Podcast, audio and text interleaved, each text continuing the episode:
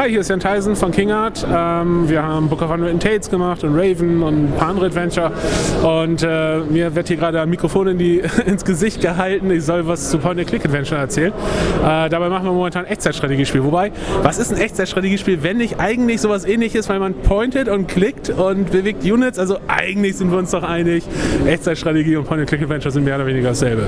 Ähm, ja, viel Spaß bei Adventure Treff Party und hoffentlich bin ich irgendwann mal wieder dabei. Dieses Jahr leider nicht. Aber aber feiert ordentlich. Danke. Adventure Treff, der Podcast. Ihr hört den Adventure Treff Podcast von der Gamescom in Köln.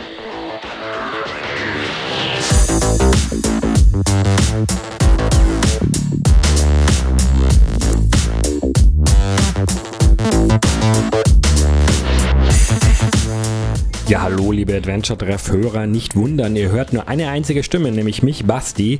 Ich bin auch ganz allein hier in Köln und leite sozusagen mit einem kleinen Vorberichterstattungs-Podcast unsere Gamescom-Berichterstattung für 2019 ein.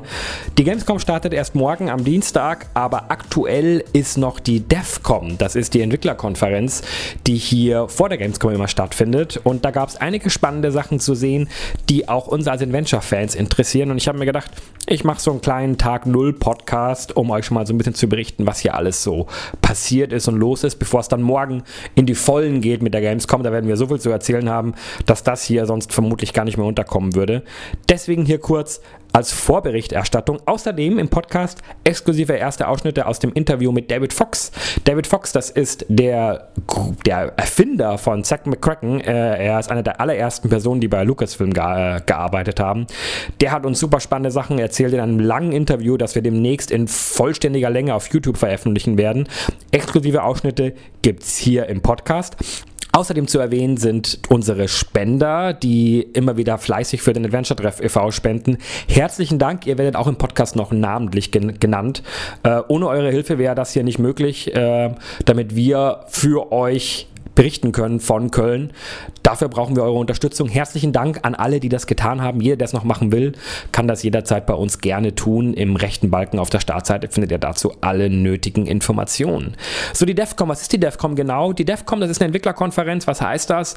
Da gibt es Vorträge aller Art, ganz viele verschiedene. Wir haben uns einige davon angeschaut. Es gibt äh, Pressekonferenzen, es werden verschiedene Spiele vorgestellt. Auch da waren wir auf einer ganz spannenden und es werden auch Spiele ausgestellt. Ähm, ja, es gibt so eine Art kleine ja, Indie-Arena, wo Indies ihre Spiele präsentieren können.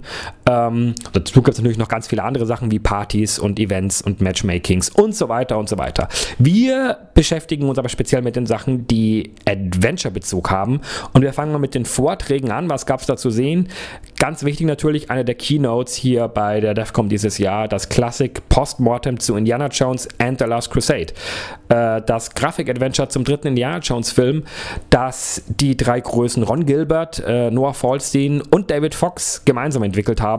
Sie erzählen so ein bisschen aus der Zeit, wie das so passiert ist, was es bedeutet hat, an so einer großen Marke wie Indiana Jones äh, zu arbeiten, wie sie das Spiel erstellt haben, wie sie mit Scum gearbeitet haben, der Engine, die Ron Gilbert damals entwickelt hat. Sie zeigen exklusives Bildmaterial ähm, von der Skywalker Ranch. Ähm, sie erzählen so ein bisschen darüber, wie sie damit umgegangen sind, dass sie alle drei eigentlich gleichberechtigt im Projekt waren. Wo steht man dann da in den Credits nachher?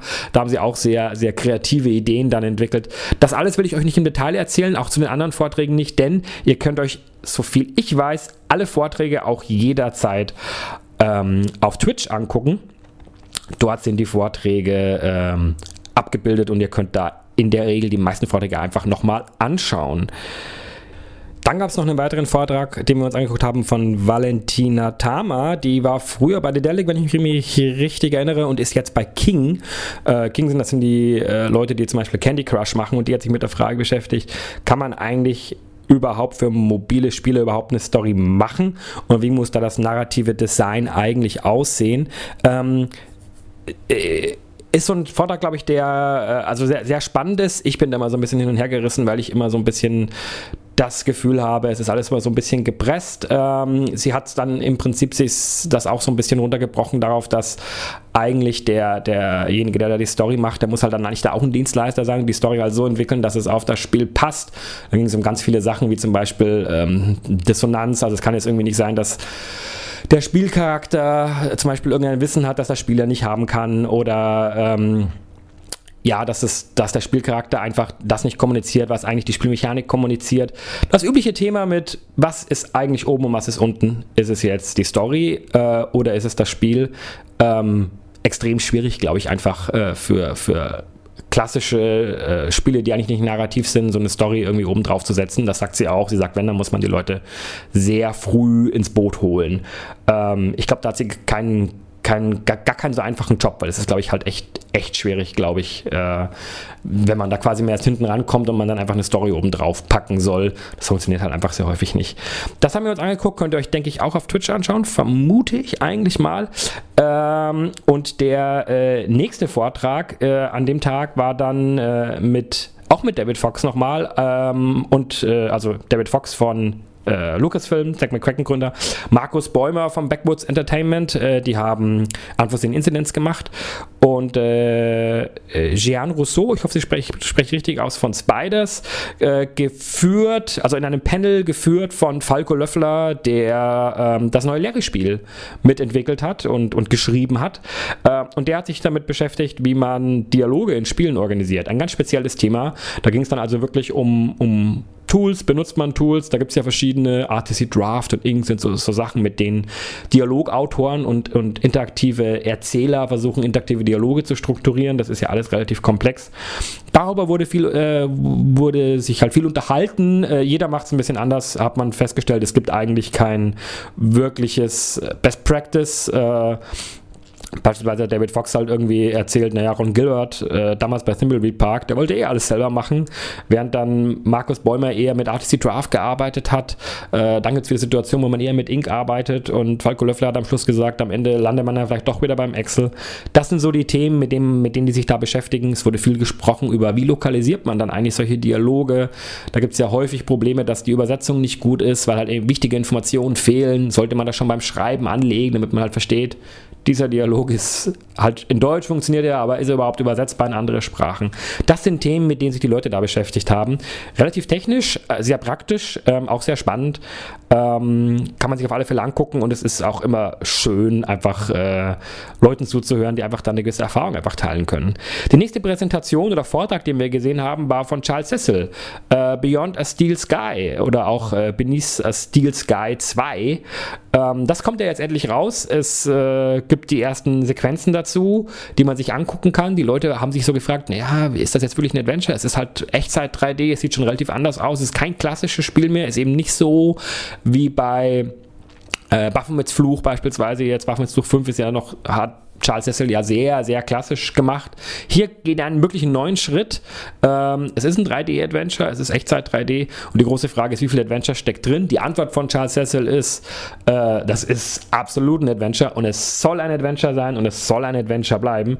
Und er hat an verschiedenen Punkten so ein bisschen versucht zu äh, erklären, warum er das so sieht und äh, warum das ein Adventure, warum das ein Adventure ist. Er hat das so ein bisschen äh, aufgedröselt anhand von seinem ersten Spiel, Lure of the Temptress. In Lure of the Temptress konnte man sehr frei Entscheidungen treffen. Die Welt war super dynamisch. Die Leute sind ihrem eigenen Lebensweg nachgegangen. Also da sind Characters rumgelau rumgelaufen. Äh, am Abend war irgendwie die Tür versperrt, da konnte man nicht mehr rein. Man musste halt warten, bis es wieder Tag wird. Also ein sehr dynamisches Spiel. Äh, sehr ambitioniert für die damalige Zeit. Ähm, und daran haben sie sich wieder erinnert und die Idee ist, na, beim bei einem Echtzeit-3D-Spiel ist die Welt auch super dynamisch, da könnte diese Mechanik gar nicht wieder Sinn machen. Und das packen sie jetzt wieder in Beyond a Steel Sky rein. Das heißt, es gibt einfach äh, eine sehr dynamische Welt, die Leute bewegen sich halt wirklich und man kann da, äh, ja, im Prinzip halt, also die, das Puzzle-Design wird sich sehr stark an diese Dynamik auch orientieren. Also er hat dann so ein paar ganz triviale Beispiele gebracht, dass man zum Beispiel, ähm, äh, es, es, gibt dann so Art, äh, ja, so, so Art Enten, die, äh, wenn man die irgendwie füttert, dann folgen die einem, wenn, wenn man sie, wenn man es nicht macht, dann fliegen die eher weg. Und es kann halt vielleicht Situationen geben, wo es sinnvoll ist, dass einem die Enten folgen oder es kann Situationen geben, wo es halt vielleicht nicht sinnvoll ist oder vielleicht muss man sie irgendwo hinbringen und muss dann dafür sorgen, dass sie da wegfliegen. Das sind also alles sehr dynamische Puzzles. Das ist eine Sache, die sie machen wollen, mit dem sie halt auch einfach ein bisschen neues Wind, neuen Wind in der Genre bringen wollen, aber es sind eben trotzdem Puzzles. Äh, das andere ist das, was er Link-Hacking nennt. Das äh, gab es auch schon im, im, im ersten Teil, äh, dass man also eben Maschinen und, und Roboter, die es da ja zu Genüge gibt in dieser Spielewelt, dass man die eben hacken und umprogrammieren kann und damit auch Logik ändern kann und eben das auch sehr dynamisch ist und sich dann dynamisch äußert. Ne? Ähm, das ist so ein bisschen so die Grundidee, da ein bisschen mehr zu machen, damit die ganze Welt ein bisschen lebendiger wirkt und eben nicht so statisch und eben nur abwartet auf bestimmte Eingaben. Ähm, aber er hat eben dazu auch gesagt, ganz klar, ähm, all das, was, was was da gemacht wird, wird logisch sein, es werden Rätsel sein, es wird kein Quicktime-Event geben, davon hält er nichts. Er möchte auf alle Fälle, dass die Leute Zeit haben zum Nachdenken. Es wird kein Actionspiel, also da kann man wirklich auf alle Fälle Entwarnung geben. Ähm, aber es soll eben ein bisschen dynamischer sein. Äh, er hat das so gesagt, der, der, Syntax ist quasi so ein bisschen anders. Es ist halt eben nicht mehr dieses reine Kombinieren, sondern muss halt eben wissen, die Welt hier kann sich verändern und ich muss mir das angucken. Ähm, ich finde das super spannend. Äh, mal gucken, wo das Ganze hinläuft. Wir werden Charles Cecil morgen nochmal sehen. Da wird er uns bestimmt noch ein paar mehr Details dazu nennen. Eine Sache, die er auch äh, erzählt hat, waren so ein paar Spezialsachen. Das fand ich aber auch sehr spannend. Beispielsweise, dass der Empathieaufbau, also das Mitgefühl mit, einem, mit der Spielfigur, das kann man in einem Film, hat man da relativ viel Zeit, um das zu machen. Und meistens kommt dann irgendwie so der, der, der große Moment, wo man da mit der Spielfigur mitfühlt. Der kommt dann irgendwie erst so nach einer gewissen Zeit, so nach einem Drittel oder zwei Drittel des Films. Und im Spiel ist es halt super schwierig. Man kann eigentlich nicht man kann eigentlich nicht äh, hingehen und, und irgendwelche Langeweile da irgendwie machen, sondern muss sofort irgendwie einen Impact haben. Äh, also über solche Sachen hat er sich auch ähm, ausgelassen. Solltet ihr euch angucken, wenn euch das Ganze interessiert. Er hat auch so ein bisschen erklärt, wie sie auf den Grafikstil gekommen sind. Ähm, was er auch noch gesagt hat, es gibt keine Box-Puzzles. Äh, also es wird keine Boxen-Rumschiebereien geben. Ähm, es wird wichtige Entscheidungen geben und sowas. Ähm, und es wird, wird Todessequenzen auch geben. Äh, er findet das legitim, wenn man, wenn, wenn man klar sieht, okay, wenn ich das mache, ist, ist eine Gefahr. Ähm, aber es ist eben trotzdem ein Adventure, das halt einfach die, die Sachen aber auch ausnutzt, die man mit dieser, ja, mit der neuen Technologie, die sie, die sie da haben, mit, äh, die, man, die man da einsetzen kann. Weiterer Vorteil, den wir uns angeguckt haben, war Beyond Bandersnatch. Bandersnatch ist der aktuelle interaktive Spielfilm aus der Black Mirror-Reihe, kann man auf Netflix sehen bzw. spielen.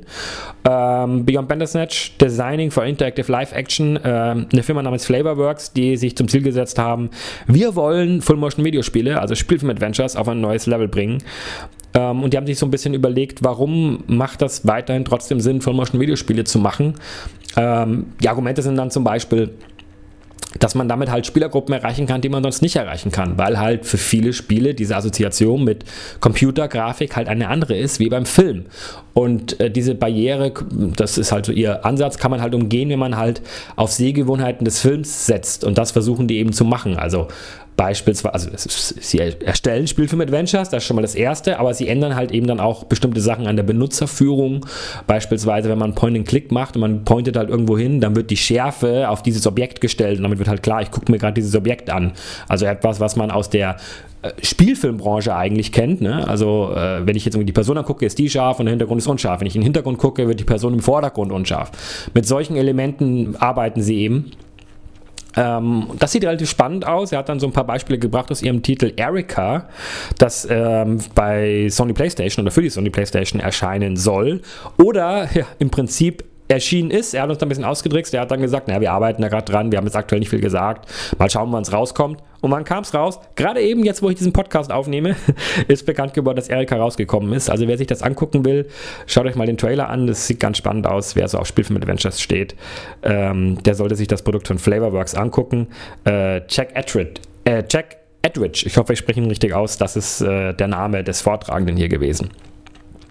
Letzter Vortrag war Artful Experience äh, von Benjamin Feld. Benjamin Feld ist der, ja, der CEO quasi von Mixed Vision Games, wenn man so will. Äh, der leitet die Games-Abteilung des Mixed Visions Verlags. Der hat sich auf narrative Spiele spezialisiert und hat so ein bisschen philosophiert darüber, wie man Spiele bedeutungsvoll machen kann. Äh, können Spiele wirklich Kultur sein? Äh, wie wichtig ist dann die Narration? Und äh, wie kommen wir dahin und wie funktioniert eigentlich die Balance, wenn man Geld verdienen will mit Spielen, ähm, die halt dann und häufig verdienen halt dann eben die, die, die reinen Spiele, die halt mehr ich sag mal so, äh, die, die, halt eher die Show sind und vielleicht noch und halt eher den Massengeschmack äh, bedienen und halt kein so großes Risiko eingehen und dann vielleicht häufig nicht so eine, so eine starke Bedeutung haben, weil sie nicht so viel experimentieren. Wie kann man das finanziell in, in Korrelation stellen. Also wie, wie kann man das argumentieren, dass es sich trotzdem lohnt, in so Spiele zu investieren, die da gewisse Risiken eingehen, auch wenn man weiß, dass die vielleicht das Geld nicht einbringen. Das ist natürlich eine Frage, die man sich als Publisher, der mit sowas arbeitet, stellen muss, weil mit irgendwas muss man ja auch Geld verdienen. Also zum Beispiel eine Antwort ist dann, naja, wenn ich halt den Harry Potter habe, dann kann ich halt das Geld dann auch in vielleicht ein paar andere also dass ich da extra verdiene, in ein paar andere Projekte stecken, bei denen ich mir nicht sicher bin, ob das Geld da nochmal reinkommt dabei, aber damit kann ich halt ein bisschen spielen und wenn ich Glück habe, ist vielleicht unter diesen Projekten auch was dabei, was A halt vielleicht eine höhere Bedeutungskraft hat als, der, als, als das, was so im Massenmarkt unterwegs ist und was halt B vielleicht dann trotzdem ein Erfolg ist, weil es halt irgendwie eine Nische findet oder eine Zielgruppe und man dann trotzdem das damit Geld verdient. Darum ging es da so ein bisschen. Ähm, alles spannende Sachen. Wir haben ähm, bei, von Benjamin Feld auch nicht nur den Vortrag angeschaut, sondern auch die Pressekonferenz, wo wir jetzt beim nächsten Punkt wären. Es gab Pressekonferenzen. Wir waren bei einer, nämlich der von Mixed Vision eben. Was bringt Mixed Vision so raus? Ein relativ kleiner Publisher eigentlich, der bald eben sehr viel im Bereich äh, Story und Narration macht. Hat aktuell drei Spiele im Gepäck, die auch anspielbar sind auf der Gamescom. Ähm, zum einen das äh, Spiel ähm, Far, ich muss kurz, kurz linsen, ob es äh, Lonely Sale heißt. Ich bin mir jetzt gar nicht mehr ganz sicher. Lone, Lone Sales, Entschuldigung. Far Lone Sales ist ja schon ein bisschen länger raus. Ähm, Gibt es aber jetzt für die Nintendo Switch. Das ist so ein Maschinariumartiges Spiel, würde ich es mal nennen. Äh, man segelt mit, mit, äh, mit so einem Art ja, apokalyptischen Segelboot, äh, segelt man so durch die durch, durch so eine fremde postapokalyptische Welt äh, und muss halt sein Segelboot da managen relativ viele Awards bekommen. Äh, wie viel Story drin ist, kann ich jetzt persönlich gar nicht sagen. Ich habe es nicht gespielt. Ähm, und ob beziehungsweise Story ist auf alle Fälle drin, aber inwieweit es ein Adventure ist, muss man sehen. Wir gucken uns das Spiel vermutlich morgen aber auch nochmal an auf beim, beim Swiss Games Stand möglicherweise. Dann kann man noch mal ein paar Details einholen. Ähm, einige von euch kennen sie ja vielleicht schon, aber die Neuigkeit dazu ist, kommt auch jetzt auf Nintendo Switch äh, heraus demnächst. Oder eben bei Mixed Vision. Das war das eine Spiel. Das zweite Spiel war Interrogation ähm, von, Kritik, äh, von Kritik Gaming aus Bukarest. Ähm, da geht es so um ja, psychologische Manipulation, äh, um politische Radikalisierung ähm, man muss äh, ja im Prinzip Verhöre machen und muss dann immer so ja ganz schwierige Entscheidungen treffen. Wie weit gehe ich jetzt bei meinem Verhör? Ist die Person wirklich schuldig? Äh, übertrete ich vielleicht irgendwelche Grenzen, um irgendwas rauszufinden, aber mit der Möglichkeit, dass ich vielleicht Leben rette, weil die Person vielleicht was weiß, was, was ich auch wissen müsste. Also um das alles geht es da. Ähm, so ein bisschen im Film Noir-Stil gehalten. Äh, parallel muss man auch so eine, ja, so eine, äh, die Polizei selber auch ein bisschen mitmanagen. Ich bin mir also nicht ganz sicher, ob es ein reinrassiges Adventure ist. Äh, Mixed Vision ist ja immer so ein bisschen bekannt dafür, dass sie da gern so auch ein bisschen Genre-Mixes nehmen. Muss man sich also angucken. Wollte ich hier aber trotzdem erwähnen, hat einen sehr schönen schwarz-weiß Noir-Comic-Stil. Ähm, sie haben Schauspieler benutzt und rotoskopiert. Ähm, guckt euch das mal an, sieht eigentlich ganz cool aus. Ähm, die Entwickler selber haben auch so einen politischen Hintergrund und ähm, haben da, glaube ich, auch ganz gute Erfahrungen gemacht. Äh, und das spiegelt sich dann im Spiel wieder. Und der dritte Titel, den wir da gesehen haben, Minute of Island äh, oder Minute of Islands äh, von Fitspin, Studio Fitspin, die wir ja von äh, The Inner World kennen. Da habt ihr euch auch ja schon so ein bisschen drüber unterhalten, ob das Ganze ein Adventure wird oder nicht. Ähm, lässt sich nur nicht genau sagen. Ich habe es noch nicht angetestet. Man kann es aber antesten ähm, auf, äh, in der Indie Arena auf der Gamescom. Da können wir nochmal genau hingucken. Nennt sich selber Narrative Driven Puzzle Platformer Adventure. Also man merkt schon, dass, dass der Platformer mit drin ist. Also man hat, man hat, man hat Echtzeitkontrolle über den Charakter. Es ist kein Point-and-Click, also man steuert den direkt rum. Es ist aber ein exploratives Spiel. Ähm, auch so ein bisschen Maschinarium ähnlich. Also man merkt einfach, sehr viele Spiele sind gerade aktuell so ein bisschen in diesem Stil. Äh, nicht mehr mit Dialogen arbeiten Seiten äh, lieber eine Welt haben, die halt äh, selbsterklärend ist anhand der Grafik und dadurch ein bisschen was erzählt. Ähm, aber wo halt dann auch das Gameplay halt dann eben so ein bisschen von dieser reinen Kombination, Inventar, Dialogrätsel eben zurückgeht und da geht es halt dann eher um klassische Puzzles, wirklich im Sinne von Logik-Puzzles, ähm, Maschinenpuzzles möglicherweise auch ähm, in dem, in dem Trailer könnt ihr so ein bisschen mehr sehen, wie das Ganze ist. Ähm, es, es, geht da um so, so Sporen, die irgendwie äh, nur mit so Art Maschinen irgendwie abgehalten werden können. Und die Maschinen gehen aber so langsam kaputt. Man muss irgendwie sicherstellen, dass die irgendwie weiterhin richtig funktionieren. Der Artstyle ist so sehr unique, würde ich sagen. Ähm, Fitzbin, Studio Fitzbin hat selber gesagt, so, sie wollten auf alle Fälle was machen, was nicht wie ein Spiel aussieht, mehr so wie ein französischer Comic. Ähm, kommt vermutlich in Q1 2020 raus.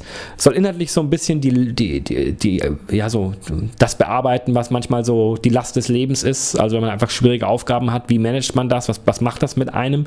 Das ist wohl so der innere Konflikt und die, die Story, um was es da geht. Wir haben das nicht viel gesehen, außer den Trailer selber auch, deswegen kann man dazu nicht recht viel mehr sagen. Aber ich denke, es sieht trotzdem sehr gut aus. Es ist vermutlich ein Randbereich, aber er ist, glaube ich, nah genug dran, dass man sich das auf alle Fälle mal angucken kann, wenn man jetzt kein Problem damit hat, dass das halt eben ohne Sprache ist und halt vermutlich sehr, ähm, auch sehr ruhig und langsam. Es wird, glaube ich, da jetzt, also es sah jetzt nicht so aus, dass da jetzt plötzlich groß Action reinkommt, aber es scheint halt schon eher so auf Kognition zu gehen, vermute ich mal, und Exploration natürlich auf alle Fälle auch.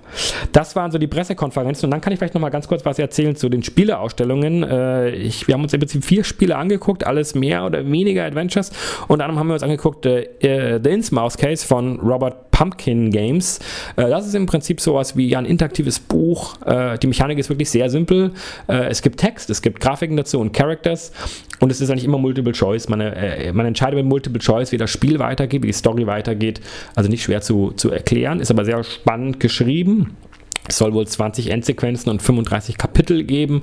Also da ist einiges äh, zu erleben. Es wird ein bisschen Sound dazu geben. Sprachausgabe gibt es nicht, aber es soll auf denke, also wenn ich es richtig gehört habe, mindestens Deutsch und Englisch erscheinen, wird also auch übersetzt. Ähm, ist aber ein deutscher Entwickler, also gibt es bereits auf Deutsch, das ist so die Ausgangssprache. Ist so ein bisschen wie ein Lovecraft, äh, Lovecraft-artiges Spiel. Ähm, man, man, ist, man spielt mit so einer Art Privatdetektiven, der halt auf der Suche nach äh, der Tochter von einer reichen äh, Frau, hübschen Frau ist äh, und fährt damit in dem den Ort Innsmouth. Äh, das ist so ein bisschen merkwürdiger Ort, ist ganz bevölkert von merkwürdigen Charakteren und irgendwas stimmt da gar nicht. Ähm, genau, das haben wir uns ein bisschen angeschaut.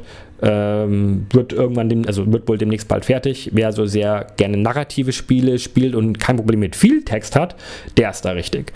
Äh, wenig Text, auch ein Spiel, das so ein bisschen in diese Kategorie fällt, wie ähm, Minutes of, äh, Minute of Islands, äh, beispielsweise oder eben auch Far, äh, Lone Sales, ist äh, The Omni Tales äh, von Nimantic Games. Äh, so ein junges Studio, gerade ausgegründet.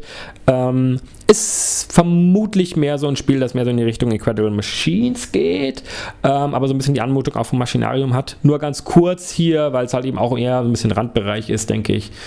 Äh, man spielt den jungen Puck, der ähm, durch die Welt reist und die Welt selber äh, ja, wird im Prinzip durch lauter, ja, man könnte sagen, so, so, Zahnräder oder Zahnräder und Ketten angetrieben. Und man muss eben sehr viele von diesen Ketten und Zahnrädern richtig verbinden, damit er halt mit irgendwelchen Gondeln fahren kann und irgendwelche Wassersachen richtig geleitet werden. Das sind schon also klassische Maschinenrätsel, wie man sie aus Myst beispielsweise auch kennt. Aber es ist eben ganz primär diese Mechanik. Äh, äh also es ist, es ist jetzt nicht so, dass es da irgendwie große Kombinationsrätsel oder Inventare gibt. Ganz klar diese Mechanik, wer, wer sehr gerne also an solchen Maschinenpuzzles arbeitet, der kann sich das mal angucken. Ein weiteres Spiel, äh, wieder Adventure Jessica von äh, Tritri Games, Try Games, ich glaube Tritri Games. Ähm, das ist praktisch die deutsche Antwort auf Her Story. Ähm, man ist auf der Suche, man ist auf Suche, einen Fall aufzulösen über die Jessica, die irgendwie verschwunden ist. Ähm, man hat dafür eine, ja, ein, ein, ein, eine, Art, eine Art Desktop und kann dann mit Schlagwörtern verschiedene Videos suchen und äh, sich dann sozusagen in die Story von Jessica einarbeiten und damit das Rätsel lösen. Im Gegensatz zur Hörstory gibt es ein bisschen mehr äh, Game-Mechanik. Zum Beispiel auch einen Chat, man kann mit Leuten chatten, so ein Multiple-Choice-Dialog. Also sie bringen so wirklich die klassischen Adventure-Sachen dann eigentlich so ein bisschen stärker noch mit rein. Das Ganze ist ein deutsches Team. Ähm, die Videos sind also aktuell auch deutsch und äh, ja, mal gucken, wann das Ganze rauskommt. Ähm, sieht relativ spannend aus, scheint so ein bisschen um das Thema Radikalisierung zu gehen. Ähm, wir haben so ein bisschen rausgefunden, dass sie scheinbar kein gutes Verhältnis zu ihrem Vater hat. Aber was genau vorgefallen ist und warum sie verschwunden ist, Wissen wir noch nicht. Spannendes Produkt auf alle Fälle auch für jeden, der Her Story gut fand. Letzter Titel, dazu kann ich nicht so viel sagen, ist Dry Drowning. Äh, eine Art Visual Novel, recht finster, ist wohl schon veröffentlicht. Habe ich nicht gespielt, sondern mein Kollege Jan, der da auch noch vor Ort war. Vielleicht kann der morgen noch ein bisschen was dazu sagen, wie genau diese Visual Novel einzuschätzen ist. Ja, das waren im Prinzip die Vorträge, Pressekonferenzen und die Spieleausstellung, die wir uns auf der DEFCOM näher angeschaut haben. Auf alle Fälle eine tolle Konferenz. Äh, mir hat super viel Spaß gemacht. Ähm, sehr groß, viele Leute, viele nette Leute auch. Bin sehr gespannt, wo das nächstes Jahr alles hingeht. Gleich geht es weiter mit dem Adventure Drive Podcast von der Gamescom. Aber zunächst wollen wir die Zeit nutzen, unseren aktuellen Spendern zu danken. Das sind unter anderem Mike S., Barbara H., Manuela H., Dieter K., Heike E., Reinhard B., Erik S., Thomas R., Moritz B., Danny R., Agnes V., Luigi V., der uns ganz besonders unterstützt und UTF und Janina B., die sogar regelmäßig an den Adventure Treff e.V. spenden. Euch allen vielen herzlichen Dank. Ihr ermöglicht uns eine unabhängige Arbeit für das Genre, das wir alle lieben. Wenn auch ihr uns unterstützen wollt, findet ihr alle Spendenmöglichkeiten auf unserer Startseite adventuretreff.de im rechten Balken. Aber auch ohne finanzielle Mittel könnt ihr dem Treff helfen. Liked uns auf Facebook und Twitter, teilt unsere Beiträge mit Freunden, nutzt unsere Partnerlinks von Amazon, Games Rocket oder Humble Bundle für euren Einkauf und abonniert natürlich diesen Podcast und bewertet ihn auf iTunes. Ihr findet uns außerdem auf Spotify, Deezer oder Podcast.de. So, und jetzt geht es weiter mit dem Adventure Treff Podcast. Ja, wie versprochen gibt es auch noch ein Interview, äh, zumindest ein auch schon kleines Interview. Wir haben mit David Fox gesprochen, dem Schöpfer von Zack McCracken. Er ist zum allerersten Mal in Deutschland und hat uns ein Interview gegeben. Äh, und dabei haben wir einen Haufen Fragen gestellt, auch sehr spezielle Fragen zu Sachen, die man vermutlich noch gar nicht weiß. Wir haben ganz bewusst nicht so viele Fragen zu Zack McCracken gestellt. Ähm, aber natürlich auch dazu. Das Ganze werden wir veröffentlichen demnächst auf YouTube, aber exklusiv gibt es hier für den Podcast schon mal einen kleinen Ausschnitt, damit ihr ähm, seht, wie äh, viel diese Person doch eigentlich zu erzählen hat. Ganz, ganz spannend. Hier ein Ausschnitt aus dem Interview mit David Fox. Lucasfilm has been bought by Disney, mm -hmm. um, which brings me to another topic, which is like most or all of the Lucasfilm brands now are at Disney's, I guess. Uh, a lot of, of course, adventure fans say, oh, hopefully Disney does do with these brands something someday. But there are also other people who say, oh, come on, let the old times be the old times because, like, I don't know, would another Monkey Island really be that good under the Disney umbrella? We don't know. Don't know. So, so what, what's your take on this? Would you, would you be happy to see like I don't know a second sec- official Zack McCracken be done, or would you say um, that's just like something that's more bound to the past, probably? Yeah, I, have I've had both feelings on that. Mm. I oh, kind of torn. Like at one point, we were trying to get the license to do stuff like that. Um, maybe right after Disney bought Lucasfilm and I was working with Tim Schafer, and we were trying to get something to happen, and they were just. It, it kind of became clear that for them, it almost wasn't worth the effort to to do that. Mm-hmm. Um, Tim was able to get the rights to do a, a, redo of several of his other games that they had, and it wasn't directly. I think they had to bring a Sony and go through Sony to do mm-hmm. it, and um, is it the, worth it? So. Yeah, is it worth yeah. it? Uh, on the one hand, I mean, his games are much more recent, so they're easier to do mm-hmm. a redo. To go way back to Zach, which is, you know, there was no voice, there was it was very, very little. There was no special case animation, yeah. very relatively flat. Um, it, it, would be a tremendous effort to redo it in, to the expectations of what people have today, um, and there are also gameplay issues that if I had designed it now, I would do it differently. Do you really want to go there and, and mess with it? And I, I, think I'd rather just do new stuff. And mm. I would feel kind of weird though if, if I heard someone else was doing it without me, because um, it was my baby. Yes. Um, but so you would you think about if somebody would ask you, we are doing another segment McCracken, do you want to join? Would if, you, if it was well, if it was like Disney doing it and mm. saying that, yeah, I, I, would definitely talk to them. Mm. Um, I wouldn't say I have no interest but yeah. uh, prim- primarily because I wouldn't want it to go way off far afield from what, what the original concept was, and there, there, in a lot of ways, that was the game that was closest to my heart um, because of the the theme and the characters and and the other games I did really other than Rescue on Fractalus, you know, Labyrinth was based on uh, someone else's movie. Um, Maniac Mansion, I came in after the concept had been created with by, by Ron and Gary. Um, so I was working in their universe. Zach was mine. Um, and then Indiana Jones really was again someone else's universe. So of those games I worked on, that was the one that was probably closest to to my own vision. And um, so I, I felt I would feel protective of that. And I would like to do. I mean, I, I feel honored that other people have done fan versions of it, and that's that's fine. Um, You don't have a problem with like, yeah, I, I just took it as super compliment yes, that they wanted to which do I it. guess it is. Yeah, but I, did, I didn't play any of them. And part of it was because if there ever was a sequel, I didn't want to be Ah. accused of ha- being influenced by someone else's work. um, so you keep the I- I options kept it- open. yeah, I just I just wanted to kind of put a wall there and not Yes. Not be involved.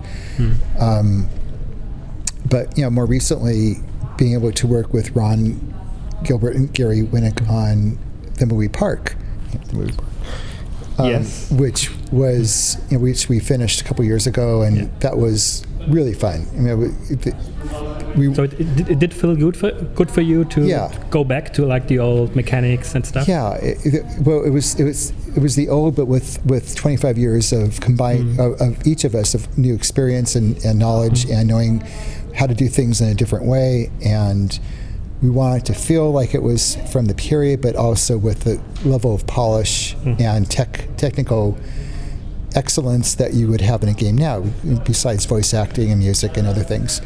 And um, I was a little concerned whether or not we would be able to kind of create the magic again, and whether we would just fall into place and just work together as a team. And I think within five or ten minutes of our first brainstorming session, uh, it was clear that we had just kind of gone back. uh, All the all the years kind of melted away, and we were just back in the groove. And um, it was one of the most fun projects I worked on, and I think that's true. Everyone who worked on it says the same thing.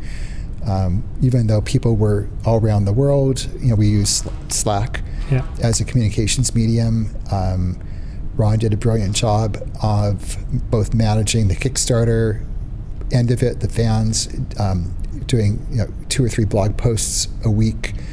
Um, we had a, um, a weekly podcast with Ron, me, and Gary would talk about like a stand-up meeting, talk about what we've been working on, what we were going to work, and, and maybe go over a couple issues we were having. And for those who are in development, um, I feel like the combination of all the blog posts and those, the podcast, is almost like a master's course in doing an adventure game, and definitely would recommend your viewers and listeners to check it out because it's all they're archived and They're available even if you're not a backer. yeah, yeah, they're- it's open. Um, I think the podcasts are all on iTunes and other other places where you get podcasts, and the blog posts are located um, probably at thimbleweedpark.com or some. Yeah. You could find it We there. can find it out and put it in the show notes. yeah, they, they, none of it was closed. Uh, I mean, there was no password protected ever, even during the process. So, Yeah. um, and then we had a forum which is still active, and you know sometimes we would put out questions to the members, and we would get back suggestions and ideas. I vote on which design you like for for these three. Six character designs for this character, and get feedback on what people liked and didn't like about it. And there were several places where we had fan content integrated into the game. Um, you know, between being able to leave, um, th- and these were more backer oriented, but le- being able to leave a message on uh, answer answer machine message, or write a, a title of a book in one of the bookstores, or to actually write two pages of, of a novel for the li- the big library in, in the game, and so you can go there and read user content. And of course, don't forget like the huge discussion about the toilet paper roll. Yeah, right. That was pretty funny. I think I think um, Mark Ferrari, who did a lot of the backgrounds, drew it with the roll what I would consider to be backwards, going going against the wall rather than over the top. And uh, who one of the magazines, forgot which one now, saw that and, and created this huge fake uproar. Yeah. It was it was all in jest, and Ron said, "Well, okay," and he ended up having Mark redo the art, and we put an option in this game so you could choose which way you want the roll to go.